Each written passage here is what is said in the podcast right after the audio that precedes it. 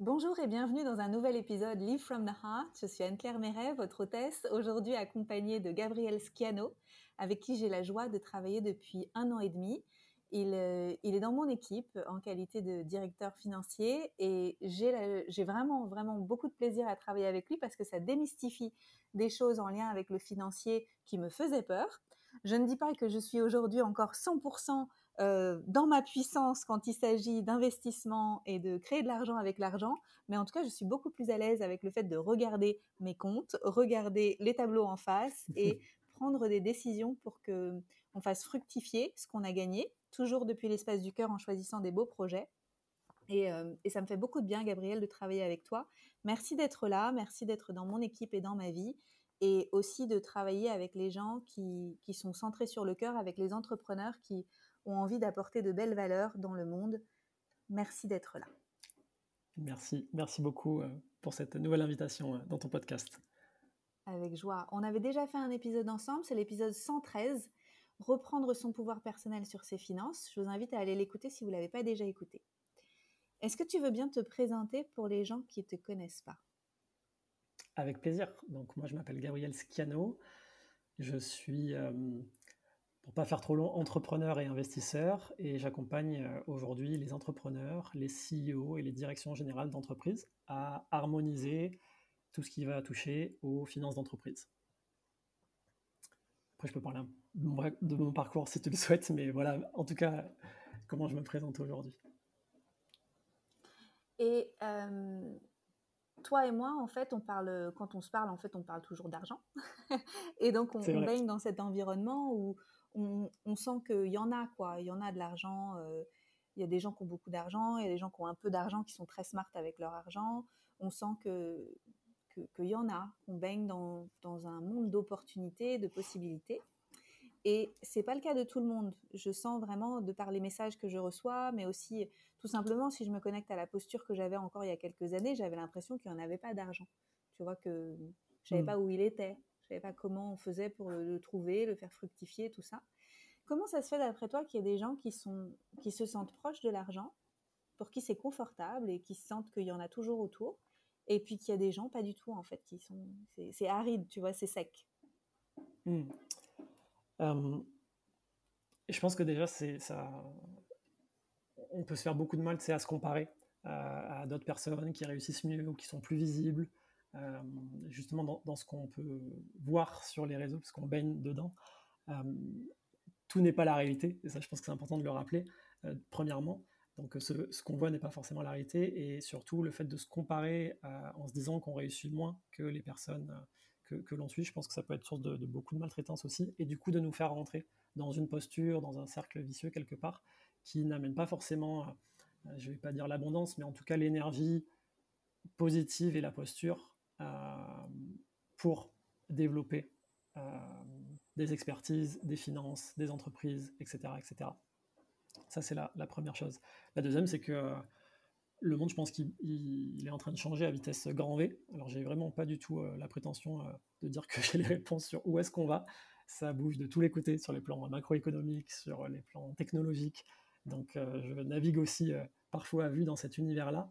Mais en tout cas, ce qui est sûr, c'est que dans cet univers incertain, euh, qui s'accélèrent, il y a des opportunités pour ceux qui veulent les saisir.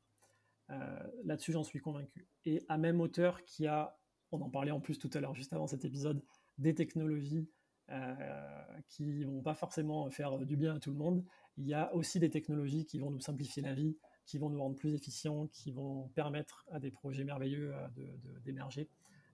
donc j'ai aussi envie de croire que tu vois, il y a toujours les deux côtés du, de, de, la pièce de monnaie qui sont disponibles. Euh, je pense que c'est important aujourd'hui dans le contexte actuel de développer des expertises qui ne peuvent pas être remplacées par des intelligences artificielles tout de suite. Je pense que c'est un sujet qui est quand même important. Et j'ai la chance de travailler avec des entrepreneurs qui travaillent en général sur des sujets à impact. Donc ça peut être, ça peut être le développement personnel, ça peut être l'écologie, j'ai moi-même fondé une boîte dans, l'efficacité énergétique. Et sur ces domaines-là, et aussi sur plein d'autres, hein, mais sur ces domaines-là, ce que j'observe, c'est qu'il y a un dénominateur commun, euh, c'est que les, les missions des entreprises Et les services et produits qui sont proposés par les entrepreneurs sont aujourd'hui des services qui ne peuvent pas être proposés par les intelligences artificielles. Et là-dessus, je pense qu'il va y avoir des, des, opportunités, enfin, qu'il y en a déjà une en fait, si on ne veut pas je ne vais pas dire perdre, mais euh, bah, se faire euh, remplacer au boulot ou perdre euh, son business, c'est important de se concentrer sur des projets à valeur ajoutée qui ne peuvent pas être automatisés complètement. Mmh. Tout à fait d'accord avec toi. Et donc dans ce monde-là, bah, en fait, il y, a forcément, enfin je finis là-dessus, excuse-moi, j'ai un peu digressé, mais il y a forcément des opportunités en fait pour les personnes qui, qui, qui crée de la valeur humaine. ça peut être humaine, ça peut être pour la planète, tu vois, ça peut être développement personnel, écologie, ça peut être tout ce qu'on veut. Mais à partir du moment où on vient créer une valeur ajoutée pour nos clients, euh, quel que soit le type de business model qu'on a, quel que soit le type de produit ou service qu'on propose, à ce moment-là, on est dans un espace où il y a beaucoup de choses qui peuvent être créées en fait. Il n'y a, plus beaucoup de limites. Oui, j'ai oublié de te dire, Gabriel, dans notre réunion tout à l'heure, que j'avais vu Thomas récemment et qu'il mmh, m'a euh, ajouté dans un groupe WhatsApp avec des entrepreneurs ici qui sont à Bali et qui veulent contribuer à des, projets à impact positif, notamment des projets associatifs pour aider au niveau de l'environnement, mais aussi pour soutenir des entreprises à impact positif dont il est prévu qu'elles fassent des bénéfices et qu'elles continuent d'aider avec leurs bénéfices, mais aussi que ça permette à tout le monde de gagner beaucoup d'argent. Enfin, en tout cas de l'argent. Et j'ai trouvé que c'était vraiment super de, d'intégrer comme ça une, un nouvel espace, parce que moi, je ne l'avais jamais fait avant, avec des personnes euh, bah, qui, qui, sont centrées sur le cœur et qui ont envie d'aider, mais qui continuent en fait de, de générer de l'argent et qui continuent de, de, participer en fait euh, à ce tissu local. Et je trouve que c'est vraiment génial. Donc c'est c'est vraiment à nous de nous saisir de ce qui existe parce qu'il y a d'autres personnes qui sont aussi intéressées, mais souvent on est un peu dans notre bulle et on ne sait pas trop où aller, comment faire pour y aller et tout ça parce qu'en fait on se déconnecte pas mal du sujet de l'argent quand ça nous fait un peu peur et qu'on n'est pas très à l'aise. Quelle, quelle recommandation tu pourrais donner toi à des gens qui sentent que c'est dur en ce moment financièrement et qui ont peur de ce collapse, tu vois, de cet effondrement qui arriverait peut-être dans les mois ou les années qui viennent financiers? Euh, et qui ont plutôt tendance à rentrer dans un trou de souris que de développer des expertises, comme tu disais tout à l'heure, ou se concentrer sur des choses avec valeur ajoutée et tout. Pour les gens qui sont un peu mmh. tétanisés, tu leur dirais de commencer où? Euh, Déjà, par rapport à ce que tu as dit, je trouve ça, je trouve ça génial qu'il y, ait des, des tissus qui se créent. Comme ça, ça me fait un peu penser au private equity. Private equity, c'est la possibilité d'investir dans des sociétés qui ne sont pas encore cotées en bourse et donc pas accessibles au grand public. Et j'en ai fait pas mal, moi, des investissements aussi parce qu'il y avait un avantage fiscal lorsque j'étais en France euh, à le faire, mais sur des projets que je choisissais spécifiquement, qui étaient alignés avec mes valeurs et qui euh, étaient principalement sur euh, l'écologie, l'efficacité énergétique. Donc ça me fait un petit peu penser à ça. Et du coup, en fait, quand on veut contribuer à quelque chose de meilleur, quelque chose de plus réel, peu importe, mais en tout cas quelque chose qui nous semble juste, il y a deux façons de le faire d'après moi. Il y a l'entrepreneuriat, où en fait, bah, on construit un projet à travers lequel on contribue à notre sens. Et il y a par l'investissement, l'investissement dans le sens, je prête de l'argent, ou en tout cas j'investis de l'argent, ou en tout cas je mets à disposition une certaine quantité d'argent à un entrepreneur ou une entreprise qui, elle, a un projet qui, euh, je crois, contribue à, un monde meilleur et à quelque chose auquel j'ai envie de prendre part. Donc il y, a deux, y a deux aspects-là, euh, déjà pour, pour contribuer, l'entrepreneuriat et l'investissement pour les personnes euh, qui sont un petit peu tétanisées en ce moment avec toutes les incertitudes qu'on est en train de traverser, je, pense que euh, cette période d'incertitude ne va pas s'arrêter euh, tout de suite. Je pense qu'il faut vraiment qu'on apprenne à composer avec et que c'est pas. oui, pour les personnes qui, pour répondre à ta question, sont un petit peu tétanisées en ce moment et qui ont peur du, du collapse, je pense que cette incertitude générale va pas, va pas s'arrêter demain.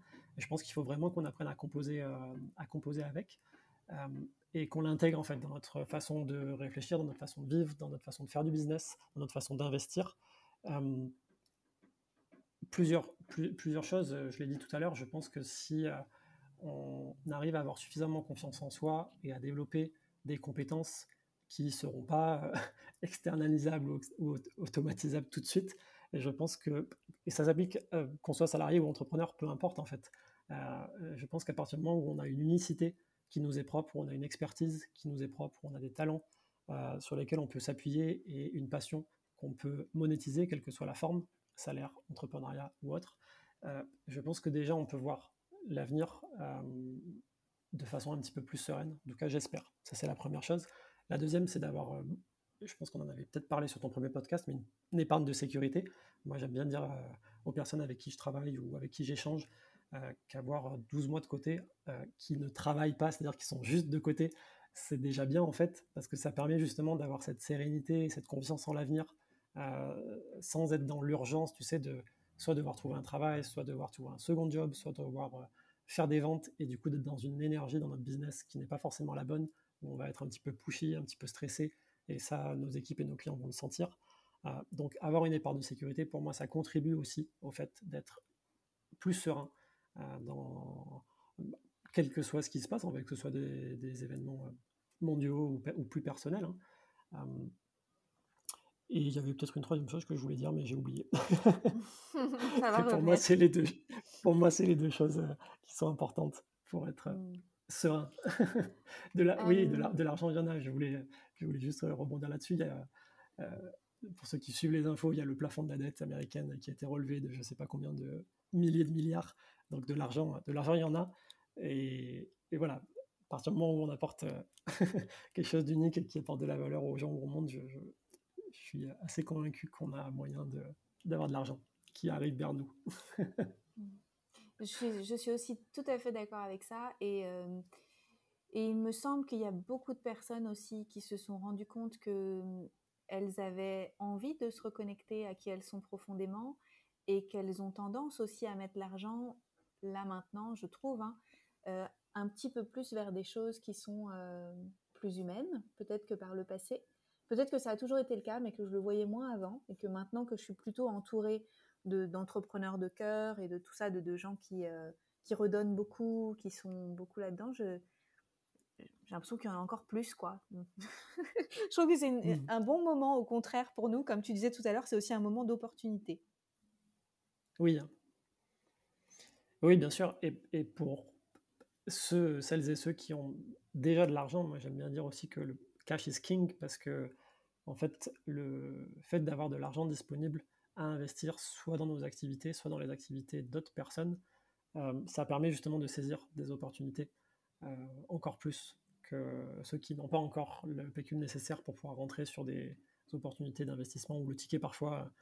Euh, enfin voilà, sur le private equity, c'est pas rare qu'il y ait des tickets minimums qui sont assez élevés. et donc du coup, bah, ça peut aider aussi d'avoir de l'argent. Donc j'espère que ça motive les personnes qui nous écoutent à en créer pour pouvoir saisir de nouvelles opportunités auxquelles elles n'ont pas accès aujourd'hui. Ouais. Qu'est-ce qui t'a le plus aidé? Est-ce que tu as eu des sources d'inspiration, toi, pour créer cette vie aujourd'hui que tu as créée, où il y a quand même beaucoup de liberté? Tu viens de t'installer à Bali, tu es investisseur, tu as ton entreprise, tu, as même, euh, tu participes, en fait, tu, tu, fais partie de plusieurs entreprises. Et, et aujourd'hui, tu aides les entrepreneurs comme moi à, à occuper leur place et à, oser avoir plus d'argent et gagner plus d'argent et être à l'aise avec ça. Est-ce que tu as eu des, mentors, des sources d'inspiration pour créer tout ce que tu as créé? Est-ce que tu veux bien nous partager? Ça va nous inspirer. je, me, je, me, posais moi-même la question euh, l'autre fois, je me refaisais un petit peu le film de, des grandes décisions que j'avais pu prendre. Euh, c'est vrai que moi, l'investissement immobilier, c'est quelque chose auquel j'ai pensé très très tôt dans ma vie. Je pense que j'ai été inspiré par euh, les parents de mon meilleur pote à l'époque, quand j'étais au lycée, où en fait ils avaient déjà des appartements. Et donc ça faisait partie des discussions en fait autour de la table lors des dîners ou, ou, avec mon, mon, ami justement, alors qu'on était vraiment vraiment tout jeune, on n'avait même pas le bac à l'époque. Mais du coup ça a commencé à, tu sais, Inception, à semer la graine euh, en moi, où je me suis dit ah c'est quand même c'est quand même sympa, ils sont ils sont pas encore à la retraite mais bientôt et oui, c'est du travail parce que voilà, il faut faire les AG, il faut faire quelques travaux, il faut gérer les locataires, mais par contre, ça leur procure euh, euh, des sources de revenus complémentaires qui sont vraiment pas négligeables et qui, moi, m'intéressent. Donc ça, ça a été le premier déclic, je pense, quand j'étais encore ado. Et du coup, en fait, dès que j'ai eu euh, un, CDI, parce que j'ai commencé par être salarié, et je pense que c'est une très bonne chose de commencer par être salarié, je, suis allé voir, je suis allé voir la banque, j'ai fait un premier, un premier achat immobilier qui n'était pas du coup ma résidence principale. là-dessus, je ne veux pas donner de, conseils, mais il y, a, deux écoles. Moi, je fais plutôt partie de celles où on n'achète pas sa résidence principale tout de suite pour pas venir impacter son taux d'endettement. Et du coup, plutôt investir dans des, dans des appartements locatifs pour petit à petit générer un cash flow de cette façon-là. Donc ça, ça a été, euh, ça a été mon premier déclic, vraiment le fait d'être... Euh, je j'ai pas la prétention de dire que je suis complètement libre, tu vois, euh, financièrement aujourd'hui. J'ai encore des prêts sur des appartements, tu vois, donc il faut quand même s'en occuper et ça me permet pas de vivre confortablement si j'avais que cette partie-là.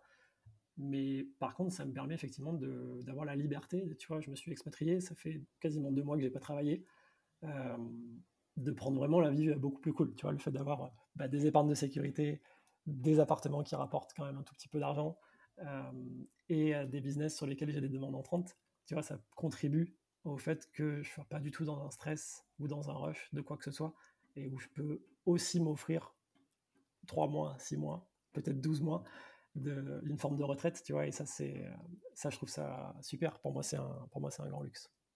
Rappelle-nous ton âge j'ai 35 ans. On n'a pas besoin d'attendre 65 ans pour vivre cette réalité. ah non, ça c'est sûr. Et avec tout ce qui s'est passé, tu vois, ça m'amène. On a parlé de cabinet cœur tout à l'heure et ça m'amène au.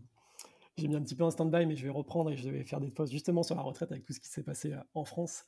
Euh, si on peut bénéficier de quelque chose, évidemment, euh, profitons-en. Mais je crois que c'est aussi avant tout à nous de nous constituer notre sécurité, nos investissements, nos placements, pour quelque part aussi se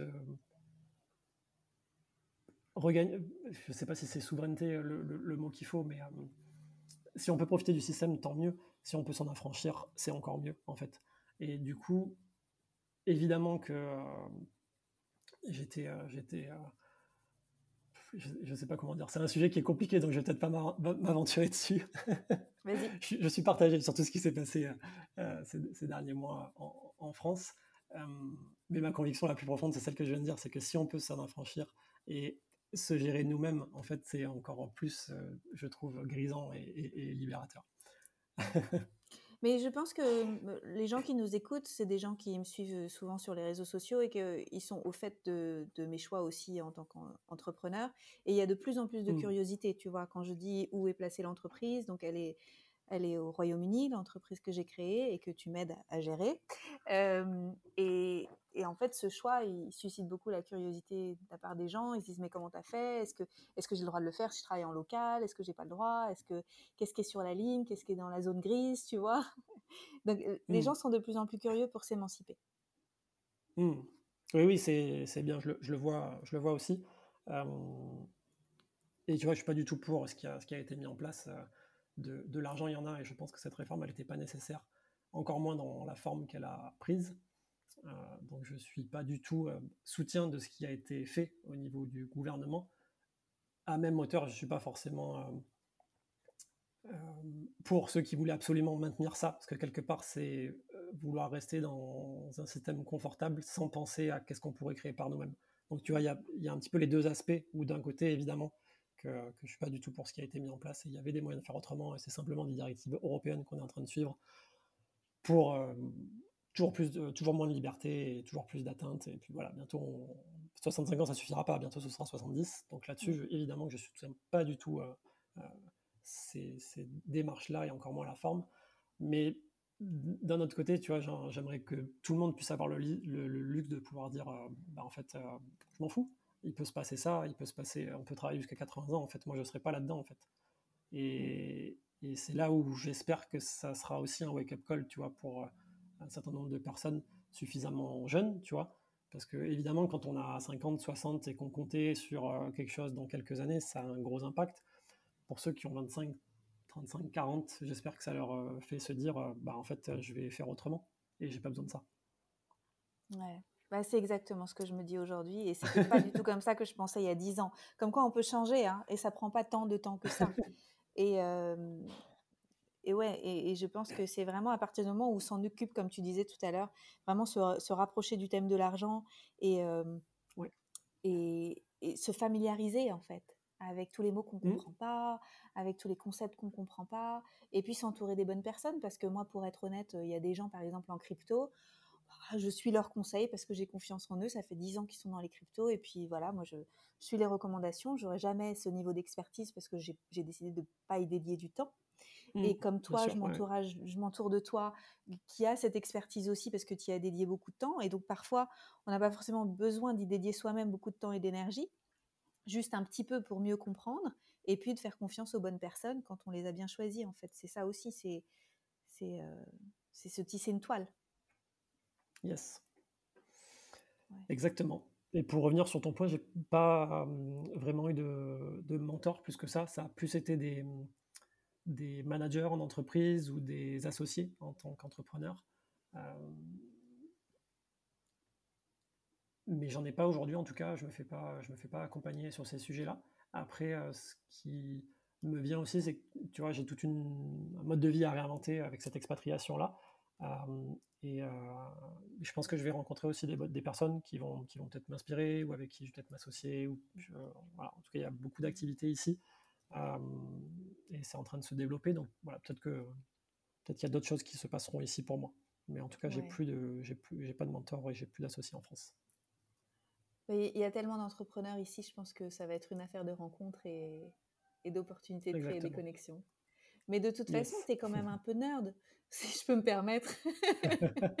Parce que je me rappelle qu'une des premières fois où on a discuté, tu me dis oui, moi, mon, mon livre de chevet, c'est les, les, newsletters de. je ne sais plus, il y avait des trucs, des newsletters financières, etc. Donc il y, a, vraiment une passion en toi pour, euh, pour tous ces thèmes. Oui, oui, c'est euh, ben, c'est marrant. Je, me faisais la remarque il y a quelques jours où tu vois, j'ai pris, euh, j'ai pris le temps pour aller prendre un, un café au bout de la rue, euh, un café croissant. Et en fait, j'avais mon iPad et je lisais. Euh, parce que les newsletters, le problème, c'est que ça arrive euh, un peu n'importe quand. Et je ne les lis pas quand je les reçois. Et donc, en fait, je me dédie un temps où je me rattrape un petit peu tout ce que j'ai loupé. Et tu vois, j'avais l'image de mon grand-père qui lisait son journal chez lui le matin. Et moi, bah, j'avais, mon iPad et je lisais effectivement les newsletters que je choisis, auxquels je choisis de m'abonner sur des thématiques principalement liées à l'argent, l'investissement et, l'entrepreneuriat. c'est ça. Est-ce que ça devient addictif? Euh, non, ça le devient, je pense que ça le devient au début. Mmh. Et, et que ça diminue euh, avec le temps. Euh, comment J'ai pas la prétention de savoir tout sur tout. Attention, c'est pas du tout ce que je veux dire. Mais il y a. Ce qui m'apporte de la valeur est de plus en plus subtil et de plus en plus distillé. Donc en fait, je reçois beaucoup de contenu et je pense qu'il faut que je me pose pour faire un tri parce que j'ai pas besoin d'avoir autant d'informations. J'en tire plus autant de, de valeur qu'avant. Ouais, je comprends. Tu vois ce que je veux dire? Ouais, ouais. Bah ça y est, maintenant tu sais beaucoup de choses. tu as, baigné dedans depuis des années et des années. Maintenant, il faudrait recevoir les newsletters indonésiennes sur, euh, C'est ça, exactement. exactement. Donc, c'est ce que j'allais dire. Ce qui est addictif pour moi, mais c'est parce que c'est des sujets qui me passionnent et qui m'intéressent, c'est d'apprendre des nouvelles choses, tu vois, de, d'avoir des déclics ou de découvrir des nouveaux des nouvelles façons d'optimiser ou de faire les choses. Tu vois. Ça, ça c'est hyper euh, grisant pour moi. Le fait de recevoir du contenu que je connais déjà et que je dois et qui me prend du temps de, de, lire, ça c'est pas pas addictif du tout. Mmh mmh Donc j'aime bien apprendre de nouvelles choses sur cette thématique-là. Ça oui. Mmh et ça m'inspire une question, euh, parce que tu vis à Bali et moi aussi. Euh, il y a des personnes qui, qui, nous regardent avec un regard de jugement, tu sais, comme si ben, on s'était enfui ou qu'on mmh. était, euh, qu'on avait choisi de, rejoindre un paradis et de, ouais, de, comme une forme de fuite. Ou voilà. moi, je, je pense que c'est plutôt euh, suivre son cœur et avoir l'audace de créer la vie de ses rêves et, euh, et voilà. Et pas tout le monde a ce courage. Mais il y a aussi le côté aller vivre dans un pays où tout est moins cher, etc. Profiter du fait que ce soit moins cher. Quel est ton regard là-dessus? Alors moi déjà, j'ai pas, pas tout quitté, j'ai encore des entreprises en France qui sont domiciliées en France et qui payent des impôts en France, donc j'ai pas tout quitté. Euh, c'est vraiment le, lieu de vie, c'est un sujet ô combien important et tellement propre à chacun. Euh, j'ai pas envie de véhiculer, tu vois, sur le peu que je partage, euh, que j'ai une vie de rêve, parce qu'il y a aussi des, des downsides, tu vois, à être ici, des mauvais côtés. Euh, effectivement, il y a plein de choses qui sont moins chères, comme tu viens de le dire. Et comme on en a parlé, moi, il y a aussi des choses qui sont plus chères, je trouve, qu'en France, ou qui sont moins confortables pour moi, notamment l'accès à la propriété. Je ne sais pas si on peut en parler en détail ici, mais en tout cas, il n'y a, pas que des bons côtés à être dans un pays loin de la France. il y a les lois qui sont pas forcément très claires, y a enfin voilà, moi j'ai un, sujet sur un investissement ici. Bah, en fait, c'est un peu le Far West, donc tu dois te débrouiller un petit peu tout seul. Donc voilà, donc il y a, ce qu'on montre ou ce qu'on croit qui existe, tu vois. Et puis il y a la réalité du terrain, et la réalité n'est pas non plus toute rose. Après, c'est un move qui pour moi est hyper. ça me fait sortir de ma zone de confort, moi, à titre personnel, vraiment. Mais par contre, je sais que l'expatriation, euh, elle faisait partie de mes projets, puisque j'ai grandi à l'étranger. Moi, j'ai passé six ans au Japon avec mes parents, et puis dans d'autres pays aussi. Donc moi, je savais qu'un jour ou l'autre, je quitterais la France. Est-ce que c'est une fuite? Peut-être que c'est une histoire que je me raconte, mais j'ai pas envie de me dire que oui, tu vois. Euh, j'ai encore des choses en France pour l'instant. J'ai encore des appartements en France donc pour l'instant. Donc euh, les appartements, tu peux pas les, déclarer ailleurs, parce que physiquement c'est en France, donc les impôts seront payés là-bas. Pour moi, c'est plus une recherche d'une qualité de vie qui est différente. Euh, quand j'étais dans le sud de la France, je me sentais pas forcément soutenu. J'étais pas dans un environnement qui me portait, qui me faisait me lever le matin. évidemment que c'était un environnement exceptionnel, tu vois, j'habitais près de la mer, près des calanques, un petit peu ce que je recherche ici aussi, mais à un niveau subtil, l'environnement n'était pas porteur pour moi, était plus porteur pour moi. Et donc, que ce soit, ça aurait pu être Bali, ça aurait pu être, je sais pas, le Salvador, qui, qui me plairait beaucoup aussi peut-être. Ça pourrait être n'importe quoi, mais voilà, après c'est aussi euh, un projet de couple, un projet de vie, un projet à deux. Et donc on, est aujourd'hui à Bali. Et ça me fait beaucoup travailler, moi personnellement. Euh, mais je crois pas que ce soit une fuite de la France. Je savais que j'en partirais un jour. Mmh. Moi aussi. Moi aussi. Tout à fait. Donc si ça peut aider les personnes à, se rendre compte pour elles, si elles hésitent, si elles ont des doutes, si elles ont... Je pense qu'il y a plein de gens qui hésitent, tu sais, qui ont un pied là et puis un pied, un pied mmh. ailleurs, qui se disent, ah là là, mais ouais. sauter le pas, ça prend du temps. Hein». Ça, prend du temps, c'est pas confortable, c'est pas la même chose si on est seul ou si on est deux ou plus. Donc c'est vraiment un projet à, définir, à construire encore une fois, sans se, comparer ou sans se dire, ah ben là, euh, il y a trois personnes que je connais qui sont là, je vais aller là aussi. Non, il faut vraiment trouver l'endroit, euh, que ce soit le pays ou ensuite euh, le, lieu de vie au sein de ce pays-là, tu vois, pour se poser. Je pense que c'est vraiment un projet qui se doit, personnel qui doit se construire dans la durée. On était venu plusieurs fois, nous ici, c'est, enfin, Julie travaillait déjà en 2016, on était venu en 2018. On est revenu en novembre pour savoir si ça avait pas trop évolué dans le mauvais sens suite à tout ce qu'on a vécu euh, ces trois dernières années. Euh, donc c'était important pour nous de, tu vois, de confirmer que c'était bien là qu'on voulait tenter l'aventure euh, de l'expatriation. Et ça, je pense que chacun devrait prendre vraiment le temps de, de, se poser, de se poser les bonnes questions et de sentir ce qui est juste pour, pour, pour lui ou elle ou eux. Après, c'est sûr qu'il y a une forme de sécurité. En France, on a été tellement conditionné, tellement habitué avec euh, la, sécu, le chômage, la retraite, tout, ce qu'on veut. Euh, à mon sens, et je veux pas, je veux pas avoir l'air quoi que ce soit en disant ça, mais c'est une, pour moi, c'est une fausse sécurité. Tu vois, j'ai dû, j'ai dû suivre des soins pour pour ma hanche. Je t'en ai parlé. Et en fait, le fait que j'ai fait le choix de pas me salarier de mes entreprises, euh, en fait, j'ai dû payer tout moi-même. Et c'est pas grave, à la limite, moi, ça me semble normal quelque part. Euh, j'avais même eu un, arrêt de travail parce que j'ai tout arrêté pendant un mois et demi. Mais en fait, je peux pas être euh, payé par la Sécu parce que, parce que je rentre pas dans les cases et j'ai pas fait ce qu'il fallait faire pour rentrer dans les cases. Mais à la limite, je dis pas ça pour dire ah là c'est un scandale, pas du tout. Ça m'a toujours paru normal de payer mes soins, de payer mes médicaments et de pas de pas être remboursé à 100%. Tu vois, j'ai pas de mutuelle depuis, depuis que je suis plus salarié, j'ai pas de mutuelle. Et ce que je veux dire par là, c'est qu'il y a la croyance que euh, tout est plus simple, euh, tout est gratuit, tout est facile, tout est sécurisant. Euh, c'est pas c'est pas forcément le cas et je trouve que ça s'est dégradé ces dernières années. Donc pour moi, c'est un sentiment de fausse sécurité. Après, ça ne veut pas dire qu'à l'étranger, euh, on est en sécurité. Euh, si, euh, si, on est propriétaire, c'est pour de bon et c'est pour, la vie. Il y a aussi des downsides que j'ai évoqués tout à l'heure. Mais il faut pas que les personnes restent en France par défaut quelque part parce que c'est confortable. C'est juste ça mon point. J'ai un peu digressé, mais c'était ça mon point. Mmh tout à fait. Je suis tout à fait d'accord avec tout ça je voulais juste ajouter un petit clin d'œil. Il y a une vraie sécurité à vivre dans un pays où il prie 4-5 fois par jour. Il y a un côté où on se sent très protégé par l'énergie environnante. oui, oui, c'est vrai que c'est chill. Tu vois, il n'y a pas de il n'y a pas de code de la route, mais en fait, les gens ne vont pas très vite. Donc, euh, oui, oui, c'est pas trop stressant. de prendre le scooter ici, c'est tranquille. Merci, merci Gabriel pour, euh, pour tout ça. Est-ce qu'il y a quelque chose que tu voudrais ajouter? Euh, Non, non, mais c'était un, un, très bon moment. Merci pour l'invitation. au plaisir de, de revenir sur un troisième épisode. avec joie. Est-ce que hum, tu veux expliquer un petit peu comment on peut prendre contact avec toi si on a des questions? Quel type de service tu proposes? Je sais que tu es en restructuration et puis là tu prends le temps d'arriver tranquillement à Bali, mais j'imagine qu'il y a des personnes qui vont peut-être avoir envie de juste faire une première prise de contact. Comment on te trouve et euh, quel type de, avec quel type de questions on peut venir te, vers toi?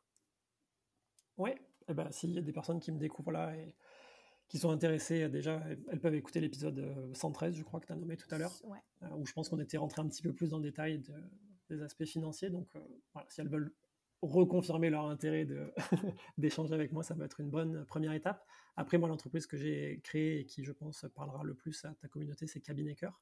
Donc, Cabinet Cœur, c'est une agence de services administratifs et financiers qui accompagne les entrepreneurs à harmoniser leurs finances, comme je disais au début de l'épisode j'ai envie de restructurer le site, j'ai envie de restructurer l'Instagram, donc j'ai tout mis un petit peu en stand-by, mais le site est encore en ligne, euh, et je pense qu'il va le rester. Je, vais développer l'autre euh, euh, en stand-by, et pendant ce temps, il restera en ligne. Donc, cabinetcœur.com, c'est très facile. Là-dessus, il y a des pages, des services qui sont proposés. il y a un formulaire de contact aussi pour simplement échanger avec moi lors d'un rendez-vous de, 20 minutes et voir ce qu'il est possible de, de faire ensemble. Donc voilà, cabinetcœur.com, et sinon, je suis assez facilement trouvable sur les réseaux, euh, Gabriel Schiano, LinkedIn, Instagram, c'est facile.